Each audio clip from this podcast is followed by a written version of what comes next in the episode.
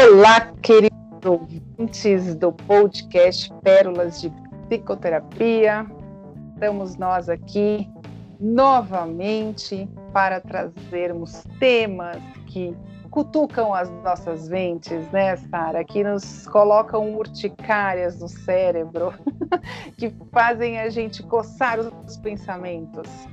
Vamos hoje falar de, de uma temática que eu acredito que esse ano, né, Sara, foi impossível não falar sobre essa palavra. Acho que se a gente joga no Google, depois de ansiedade, depressão, né, saúde mental, essas coisas que foram são as palavras mais buscadas no Google, eu acredito que seja essa, esse tema que a gente vai trazer hoje, que é relacionado a mudanças, pois o mundo, né, nós percebemos que o mundo é dividido em dois grupos. O grupo que resiste às mudanças e aquele grupo que mais ou menos tem um certo suporte e sabe lidar mais ou menos com as mudanças de uma forma um pouco mais tranquila, né? Sem muito tem muita do, do, dolor, né? Eles aprenderam, essas pessoas que sabem lidar com as mudanças, eu vou brincar aqui que eles, ah, eles descobriram que existe o metiolate que não arde.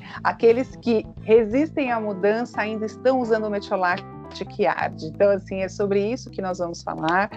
Né, da importância da gente olhar a mudança, o que, que essas mudanças, quando acontecem na nossa vida, vem dizer para a gente, vem convidar a gente a olhar. Então, as mudanças já estabelecidas, aquelas mudanças que nós que provocamos, nós que corremos atrás, que buscamos essa mudança, seja uma mudança de casa, seja uma mudança de emprego, seja uma mudança de relacionamento, mudança de cidade, né? Então, muitas vezes nós almejamos esses tipos de mudança e nos planejamos para essas mudanças, né?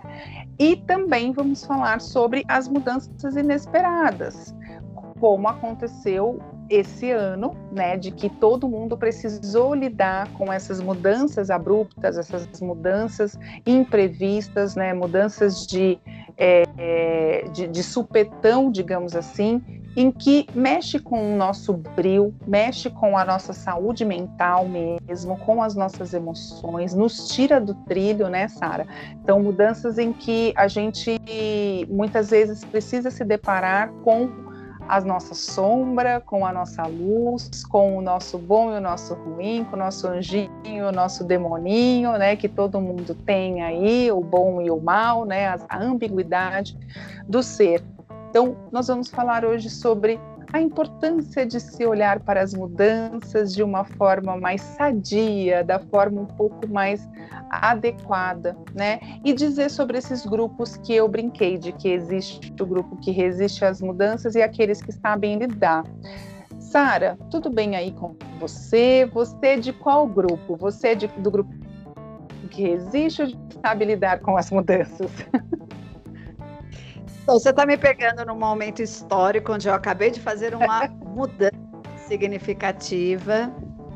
Eu digo significativa porque mudar de casa, mudar de endereço é uma mudança que tira a tua referência, né, de um lugar conhecido para um lugar novo que precisa ser de novo reconhecido, descoberto, adaptado.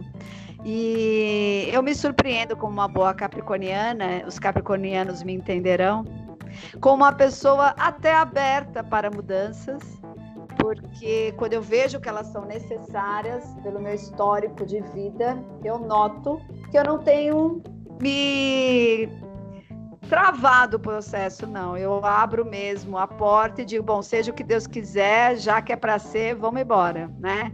É... Até fico entusiasta, mas eu também é, entendo que Óbvio que são mudanças, neste caso, controláveis, né? Por quê? Porque eu, de alguma maneira, quis, eu, de alguma maneira, percebi a necessidade de, eu senti a, o ensejo para, a gente estava é, conversando aqui antes, e quando a gente pensa em mudanças, a gente está pensando também naquela situação onde boa parte das pessoas né, que recebem mudanças, de alguma forma, é, são chamadas a fazer mudanças sem desejo próprio. Ou seja, são pegas de surpresa e precisam mudar abruptamente uma rotina de vida, de uma maneira histórica, de uma maneira aonde as coisas acontecem de supetão. E essas pessoas não estavam se programando, não estavam querendo, não escolheram fazer essas mudanças. Então, em relação a esse tipo de situação, eu acho mais delicado e é onde muitas vezes a gente encontra a gente encontra é, nessas pessoas uma situação mais delicada. Fazer mudanças quando você não está esperando é muito diferente das mudanças que você provoca. Concorda? Sara, essas mudanças que a gente não espera, que a gente não concorda, né, muitas vezes, é aonde vai mostrar é, o, o, a necessidade ou o quanto a gente tem o nosso amigo famoso autoconhecimento. Vou trazer isso, né? Porque é, é onde a gente vai ter realmente, vai entender que a gente tem um suporte. É, quando eu resisto à mudança, eu estou também me relacionando com aquilo que a minha mente já está familiarizada. Então, assim, a gente já falou aqui em, em outros podcasts, né, em outros temas, que o cérebro ele tem essa necessidade de lidar com situações que são familiares a ele, mesmo que essas situações sejam dolorosas dolorosas. Então, quando a pessoa pergunta, né, questiona assim, mas como que aquela pessoa não consegue sair daquela relação, por exemplo, né? É, que é uma relação muitas vezes tóxica, uma relação muitas vezes abusiva. A mente daquela pessoa, daquela vítima, né, entre aspas, ela acaba se acostumando com aquilo, mesmo que aquilo te traga dor. Então, assim, ela pensar que ela vai sair de um relacionamento e ficar sozinha ou ir para um outro relacionamento acaba sendo assustador porque está relacionado ao desconhecido. E o cérebro é que resiste a esse desconhecido, porque a gente precisa dessa familiaridade. O cérebro trabalha o tempo todo, a mente trabalha o tempo todo com o que é familiar, situações, pessoas, locais. Então você comentou, né, da sua da sua experiência atual que você mudou de endereço, que é onde você vai precisar se reconhecer. Você vai reconhecer o local, vai conhecer o local novo e dependendo, né, assim, eu tenho situações atuais hoje no consultório, por exemplo, de pessoas que também vão fazer alguma mudança para os próximos meses de, de, um, de um cenário, né, de um endereço que viveram a vida inteira, nasceram nesse endereço, viveram a vida inteira nesse endereço e agora vão para o seu novo endereço, para a sua nova família, para o seu novo espaço. Então, como é que a gente olha para essa mudança no sentido de que eu me constituí durante 30, 40, 50 anos no mesmo lugar, né, no mesmo endereço, e aí agora que eu vou para uma, um novo cenário? Então, é nesse sentido né, que a gente traz essa questão é, da, da, familiaridade que o cérebro precisa utilizar, que, e é onde existe o tal do grupo que eu brinquei no começo. Né? Quando eu tenho uma certa resistência a essa mudança, é a minha mente que está resistindo, porque ela entende que, opa, é algo desconhecido, eu não tenho controle daquilo, eu não tenho gerenciamento disso, então eu resisto a essa mudança. Eu entendo que essa mudança não vai ser boa. Quando existe as mudanças inesperadas, como você colocou, e por exemplo, na pandemia nós tivemos muito isso, né? Mudanças de, eh, relacionadas a perdas, a todas as perdas, não só perdas de pessoas, mas perdas de trabalhos, perdas de relacionamentos, perdas de situações, de status social até, né? Isso também está relacionado com uma mudança, porque implica você a mudar o seu percurso de vida, a mudar a sua rota para você se adaptar àquele novo que está vindo. E aí muitas pessoas se sucumbem, acabam vivendo naquele passado, vivendo naquela questão de que, ai, não, eu queria estar antes onde eu, já, onde eu estava. Por quê? Porque aquela zona de conforto, quando a gente fala zona de conforto, é isso, né? A zona de conforto é onde eu já conheço. Então, assim, eu, eu sou, quando a gente fala que eu sou bairrista, é, é nessa questão. Eu sou, eu conheço o meu bairro de cabo a rabo, de olho fechado, de costas, de né, plantando bananeira. Aí eu vou sair desse bairro, eu é como se eu perdesse mesmo a minha identidade, porque eu vou para um bairro novo, que eu vou ser obrigada, né? Eu tenho que ser estimulada a conhecer tudo de novo. E eu não sei se eu vou conhecer de cabo a rabo a tempo, né? Até de repente o final da minha vida. Então, assim, a mudança ela implica em olhar para si também em olhar o que, que, o que, que você tem de recurso interno, quais são os esforços e reforços internos que você tem para poder lidar com essas mudanças. Eu lancei até essa semana, Sara, lá no meu perfil das redes sociais, essa pergunta, né, essa reflexão sobre a mudança e perguntei para as pessoas que me acompanham como é que elas lidam com as mudanças.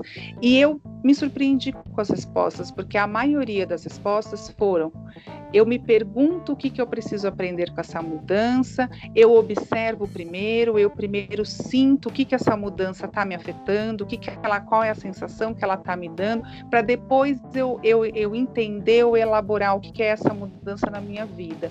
Isso eu achei de uma forma bem adequada, bem sadia mentalmente, né, Sara? De que assim, é, as pessoas estão começando a olhar a importância da, da mudança, entendendo que nós somos seres de mudança, somos seres mutáveis, porque nós vivemos processos que estão a todo momento se é, modificando, se mutando de alguma forma, onde nós temos processos cíclicos, que é a natureza humana. É, esse povo elitizado que respondeu aí a sua, a sua enquete, né? Não é? Esse tipo de percepção vira uma onda porque, na verdade, é, tudo isso que a gente está tentando trazer vale né, é, saber essa questão do autoconhecimento. Né? O autoconhecimento, por que, que ele é importante? Vale entender como as estruturas psíquicas funcionam para que a gente possa entender por que algumas pessoas conseguem lidar com a possibilidade de falar sobre mudanças de uma maneira mais tranquila e outras entram nesse sistema de uma forma muito mais sofrível. A gente está falando de apegos, a gente está falando de afetos, né? Porque na verdade os afetos e os apegos entram né, de cheio nessa conexão quando envolve situações que tiram o indivíduo do conhecido, que tirem o indivíduo daquele momento que eles estavam vivendo para algo novo. Então, como que a psique funciona? Se a gente pensar didaticamente, imagine que a psique é uma grande empresa, aonde o grande presidente ali da empresa, né, é o self. O self é uma instância onde abarca tudo. Ele abarca aquilo que você conhece de você, aquilo que você não conhece de você, aquilo que você quase percebe, aquilo que você mal imagina. Então, o self existe dentro da nossa psique, independente da tua consciência ter consciência dele. A consciência é um grande gerente, um, um, um diretor, vamos pensar assim. A gente pode dar um, um ponto para o ego, porque o ego é uma parte da psique, coisa que muitas pessoas eh, acreditam que o ego é o todo. O ego é essa identificação que você acaba criando da referência que você vai tendo no mundo, ou seja, da pessoa que você é, da localização que você está. O ego é que precisa dessa sensação de segurança através da estabilidade e a estabilidade que o ego quer não é muito afeito a mudanças, porque tira ele daquilo que ele acabou de construir, ele é vulnerável porque ele quer de alguma maneira ter a certeza, através das repetições, que coisas ruins não vão acontecer para aquilo que ele elegeu como bom ou como aceitável ou como conhecido. Temos a persona, que são as máscaras, em grego esse termo dos máscaras, que colocam, assessoram o ego a se apresentar para o mundo, a se mostrar para as pessoas no papel de mãe, no papel de esposa, no papel de marido, no papel de empresário, né, no papel de político. São as personagens que você vai adquirindo através do tempo. E esses personagens, muitas pessoas se identificam tanto com eles que viram uma cola, onde o indivíduo só se vê daquela maneira. Né? Então, por exemplo, um diretor de empresa, ele está dentro deste lugar, ele não consegue imaginar quem ele é enquanto pessoa para além daquele papel. Ele fica muito preso naquele papel. Imagina que o mundo deve responder a ele porque ele tem aquele papel. Ele fica, né, segmentado naquela imagem. E tem a sombra. Sombra é outro elemento que a parte da diretoria é um gerente que ninguém quer ver, porque ele traz aquelas novidades que o ego detesta que é aquilo que o ego não está esperando, que é aquela parte não, que não é politicamente correta dentro da gente, ou aquela parte que a gente prefere guardar lá no quartinho escuro, porque depois eu vou olhar para aquilo, eu não quero mexer nisso agora. Então, a banda tem que andar numa sincronia de todos esses elementos. E a ideia de psicoterapia é organizar né, a consciência através do trabalho né, frequente, contínuo, de ampliação de consciência, de associação de ideias e tudo mais, para que você consiga perceber primeiro que isso existe, porque tem gente que nem imagina que isso existe.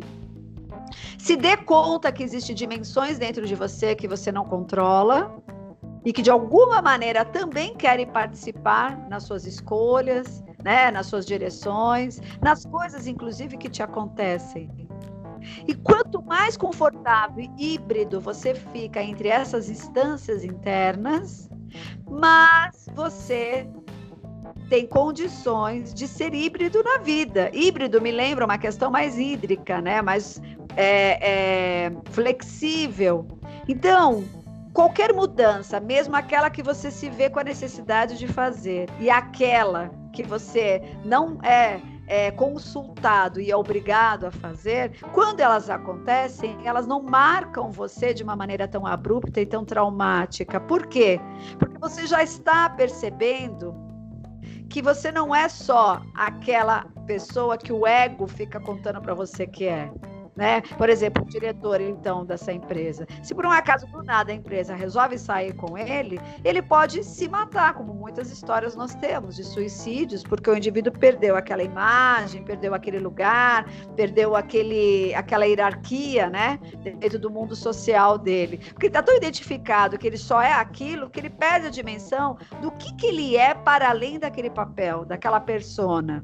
Então, o indivíduo que já vem trabalhando e percebendo que ele é um, uma amplitude muito maior de elementos, né? que ele é um universo recheado de sombra, persona, self, ego, ele saca que aquilo é uma parte dele, não é o todo. E aí a gente vai falar da teoria dos apegos, né, e dos afetos. Vai afetando, sim, não é que nós nos tornamos invencíveis, imbatíveis, nada nos afeta, mas reconhecemos a vulnerabilidade mas conseguimos nos rearranjar diante daquilo de uma forma muito mais significativa do que aquele indivíduo que nunca foi mexer nisso, nem sabe do que se trata, perdeu o emprego, o mundo acabou e ponto final.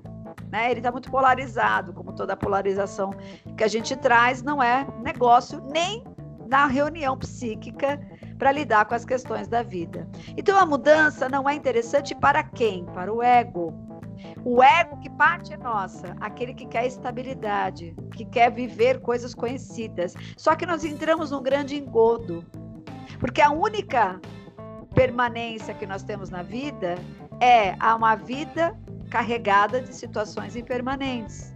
A única coisa que é permanente é a nossa impermanência. Então, nada vai ser estático, nada vai ser igual o tempo todo. E aí tem muita gente que mal trabalhada não se dá conta disso, não vai se trabalhando, não vai relativizando, não vai distribuindo esses poderes dentro de si. Muitos até né, não trabalham essa coisa mais transcendente. E quando acontece um grande impacto desse, além do sofrimento que todo mundo já teria, esse indivíduo tem desejo de, aniquilação, porque ele não se conhece para além daquilo. Muitas mulheres ou maridos, né, que se separam, não se conhecem para além daquele papel de marido, aquela mulher para além daquele papel de esposa, insercido em determinados contextos, em determinadas culturas. Aí a gente começa a ver que tem a, a, o aspecto do do ego porque quanto mais apego, mas o ego se sente, de alguma maneira, é, estável. E o indivíduo não entra em síncope, não entra em sintoma, não entra né, em transtornos, dentre eles até muitas vezes o de ansiedade, que é uma demanda muito grande em nosso consultório. Eu acho que a parte dessa engenharia parece complicada, mas né, desculpe informar, mas isso está dentro de todos nós. Percebe isso, Vivi?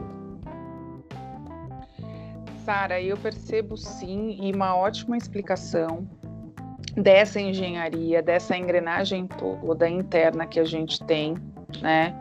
É, porque é necessário a gente ter esse conhecimento mesmo de como a gente funciona internamente, como é essa psique, né, essa estrutura psíquica, é, para que a gente consiga saber lidar também da melhor forma quando essas mudanças vêm para a gente, vêm na nossa vida, sejam elas esperadas ou inesperadas.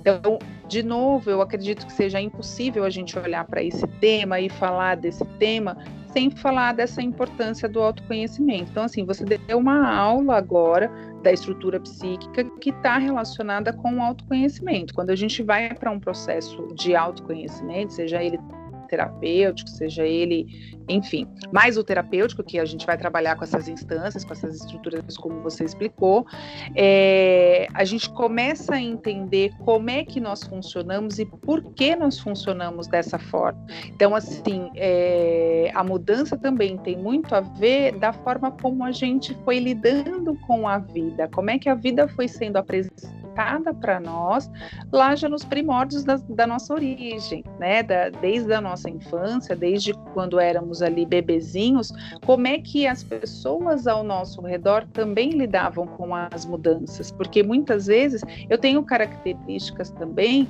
do meu ambiente, características das pessoas que estavam comigo nesse momento de desenvolvimento do meu, do meu individual, né? Em desenvolvimento do meu self, do meu ego, como você trouxe. Então, a gente precisa levar em consideração essas instâncias, levar em consideração essa estrutura no momento em que situações de mudança nos chegam. E assim como qualquer outra situação, né, Sara? Desde, desde o momento que a gente entende como nós somos e por que, que nós somos dessa forma, a, a, a chance, né, o ganho sempre vai ser maior de eu realmente lidar da melhor forma com qualquer situação. Então, quando a gente lida, quando a gente fala da mudança, aqueles que resistem, por exemplo, à mudança, como é que foram as resistências na vida desse indivíduo? Que histórico que ele tem de resistência? Quem é que, qual é a figura na, na, na, na importância da linha da vida dele que também tinha uma resistência? Que ele entendeu que resistência era uma referência para ele viver, para ele sobreviver, para ele se desenvolver. Ou seja, quem ensinou para o indivíduo que mudança era sinônimo de ameaça? Eu acho que é nesse sentido que você está óbvio. Eu acho que tem essa interferência histórica da vida do indivíduo, ao mesmo tempo o temperamento dele que compõe com esse elemento. Porque muitas vezes indivíduos que nasceram de famílias super abertas, né, é, com facilidades de transitar em mundos diferentes e fazer suas devidas mudanças, pode portar um temperamento contrafóbico, ou seja, contrafobos, tentando se proteger né, desse aspecto que, por ter sido tão vivenciado na infância, parece que precisa se resguardar disso como uma maneira de compensar, né, ou retificar essa experiência que ficou mal introjetada. Imaginam uma criança muito mais é, conservadora, filha de um casal nômade, né? Então, é um indivíduo talvez que se for muito conservador, um sentido né, muito mais é, é, preservacionista, ele vai procurar de uma maneira antagônica como tendência a ficar cada vez mais enraizado em coisas porque ele vai trazer no histórico experiências né, familiares na infância de que ele se via movido e retirado dos lugares né, o tempo todo. As crianças, por exemplo, né, até é bom a gente citar, crianças e idosos, o que, que eles têm em comum? Eles gostam e precisam de rotina. Porque a rotina para a criança que está estruturando o ego, e não tem ainda um ego né, estruturante que se situa facilmente nos lugares e nas coisas, dependem né, da referência que o adulto vai dar. Agora é hora de acordar, agora é hora de dormir, agora é hora das refeições, agora é hora de escovar o dente. Né? Pobre dos pais que não deem essa referência, porque são referências que vão ficar para a vida toda em relação a possibilidades de rotina e, e disciplinas, né? Que podem favorecer o indivíduo. Só não pode se tornar rígido, porque tudo que em excesso, a gente já entende, vira sintoma. Então, o indivíduo que de alguma maneira percebe na infância que tem ritmo, que tem rotina, que tem repetição, ele consegue criar segurança para construir as suas experiências. Aí, quando a gente chega lá no final da vida, a partir da terceira idade, o que, que o idoso faz? O idoso também, ele já está no nível onde a, a, a construção né? A falta, muitas vezes, de disponibilidade física, emocional e mental já começam a ficar mais restritos e limitados. A rotina também dá um conforto, porque de alguma maneira eles conseguem né, fazer as construções deles dentro de um lugar onde eles não precisam ficar na aventura que demanda a energia que eles já não têm no final da vida, né? Para criar, para cocriar. Eles já estão mais para né, de alguma maneira ir, de alguma forma, se estabilizando para ir para o plano espiritual e que a questão da matéria já não é onde a energia quer estar, né? Então, de alguma forma, lógico que eu estou dizendo isso nas suas devidas proporções, não estou dizendo que na terceira idade a pessoa está mais lá do que cá, mas é esperado sim, dentro de uma linguagem guiana, que o indivíduo na meia-idade começa a sacar, até porque nós não, não somos daqui, que partiremos num determinado momento. Então, por toda uma estrutura da natureza, você gostando ou não, né? A natureza vai desligando gradativamente você, fisicamente, emocionalmente, energeticamente, mentalmente, do mundo atual, para proporcionar a você a grande, a grande passagem, né? Num determinado tempo que cada um vai ter. Então, Vivi, veja, até nisso, né? Essa questão de estabilidade muitas vezes é confundida né, com a instabilidade da mudança. Muitas vezes a mudança é necessária porque ela traz evolução. Muitas vezes essa mudança vem para a evolução de uma forma que o indivíduo se programa e escolhe fazer essa passagem, como foi o meu caso do, de mudança de endereço e está sendo o seu também, porque eu soube que você está mudando, né? Brincamos lá no outro podcast anterior que você foi contaminada pelo bichinho da mudança de casa e das pessoas que muitas vezes são pegas de surpresa tendo que fazer mudanças radicais, automáticas, drásticas no momento que não escolheu e não estava esperando. É, autoconhecimento, a gente insiste nessa tecla, ainda é um trabalho que quanto mais você vai reconhecendo em você todas essas instâncias e entendendo que você não é feito apenas daquela identidade que o ego quer te contar, e aí você consegue trabalhar melhor esses apegos, as mudanças podem ser sim, desde aquelas inesperadas até aquelas programadas, um grande veículo de progresso. Se assim você quiser ver. Que continua dizendo, não impede que você não viva luto, que não impede que você viva tristeza, se caso essas mudanças envolvam perdas, porque isso é humano, ninguém está querendo criar aqui uma, uma psicologia positiva, né? De dizer, vamos sorrir para tudo na vida, perdas, transformações inesperadas, não.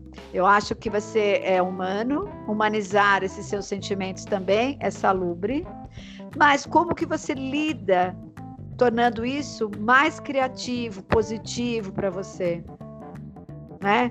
Na medida que você tem conhecimento e já vem trabalhando esses aspectos dentro de você. Vamos ter que encerrar já, Vivi. Como é que tá aí as suas considerações? Ai, Deus, olha, essa parte do nosso podcast é onde vem as mudanças inesperadas. Porque a gente está aqui, né, na maior pegada, falando, falando aí vem. Ai, temos que encerrar, olha o nosso tempo. Né? Eu, eu confesso que neste momento eu não lido tão bem com essa mudança, assim, que para mim sempre é drástica. Ah, eu tenho que terminar, tenho que encerrar, porque gente, a gente gosta tanto, né? A gente já falou isso em outros em outros podcasts, né, Sara? A gente tem gostado tanto desse trabalho que a, a, sensação que a gente tem, a gente gostaria de ficar sempre falando, falando, falando, né? Na, nas gravações, falando nos, nos, episódios, mas a gente tem que se, se conter mesmo ao tempo.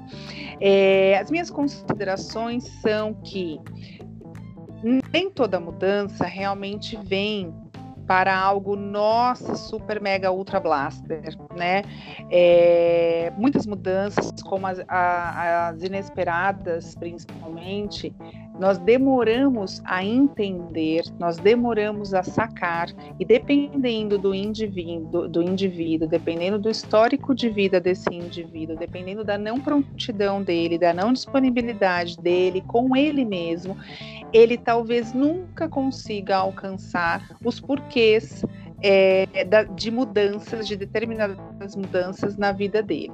Então, quando eu comecei falando o podcast que existem os dois grupos, né, do que resiste, do que aceita de alguma forma, né, que tem até aquele jargão do aceita que dói menos, é, a gente está tá falando muito de prontidão, né, Sara? Muito do quanto realmente eu estou pronta para mim mesma, para eu poder lidar com essas mudanças, mesmo as não esperadas, e entender que em algum momento eu vou sacar qual foi o objetivo e qual foi né, a, a moral da história dessa mudança na minha vida.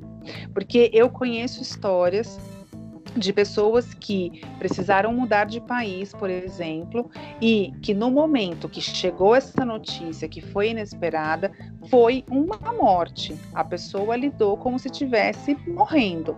Então teve um processo de luto, teve um processo mesmo de perda, mas depois a pessoa entendeu um tempo depois que já estava no país novo, que já estava, né, né no ofício novo, ela entendeu por que, que aquela mudança tinha que acontecer na vida. E, e é um processo muito bonito, porque assim, é, a gente poder entender o porquê eu acredito que seja algo muito mágico é, da vida, muito agraciado da vida, poder mostrar para gente alguns porquês, porque, né, Sara, nós, nós vamos ter algumas situações que, infelizmente, nessa jornada, a gente não vai saber o porquê que aconteceu com a gente, por alguma razão né? Mas tantas outras questões nós vamos poder ter esse agraciamento mesmo, esse presente de saber o porquê que está acontecendo. Então, eu poder saber lidar da melhor forma com essas mudanças é esse presente para mim mesmo, de que da importância daquela mudança na minha vida e o quanto eu vou evoluir, o quanto eu vou galgar degraus na escada da minha evolução com essas mudanças, inesperadas ou não, boas ou não. É, como tudo na natureza, que é cíclica, não existe perda e nenhuma perda, mas nenhuma perda que não vem acompanhada de um ganho. A diferença é se você consegue sobreviver às perdas para poder estar atento aos ganhos que vão vir. Eu quero fechar a minha participação podcast é uma frase muito conhecida, mas eu acho que é, fala sobre isso porque é, a ideia de mudanças é uma das estruturas que dão sustentação quando você lida com mudanças, à estrutura de um indivíduo como um todo. A frase é a seguinte: não é mais forte quem sobrevive, nem o mais inteligente, mas o que melhor se adapta às mudanças. Fecho aqui a minha participação. Agradeço a disponibilidade de todos vocês de nos prestigiar nessas nossas pérolas semanais de psicoterapia. Temos aí uma programação que provavelmente vai ter uma pausa entre as festas de final de ano, de um ano, de um ciclo de mudanças intensas que vieram sem a escolha de ninguém neste caso, nem para os conspiradores de plantão dizendo que os chineses provocaram a doença para causar o mal-estar no mundo, é, ninguém, na minha visão pelo menos, né, estava desejando, programando, ou preparado para as mudanças que a natureza, mostrando seu poder, resolveu fazer. Então, um beijo a todos, deixo aqui essas considerações e até o próximo podcast. Beijos! Beijos, pessoal, pensando que a única coisa na vida que não muda é a necessidade de mudança. Beijos a todos, até os próximos episódios.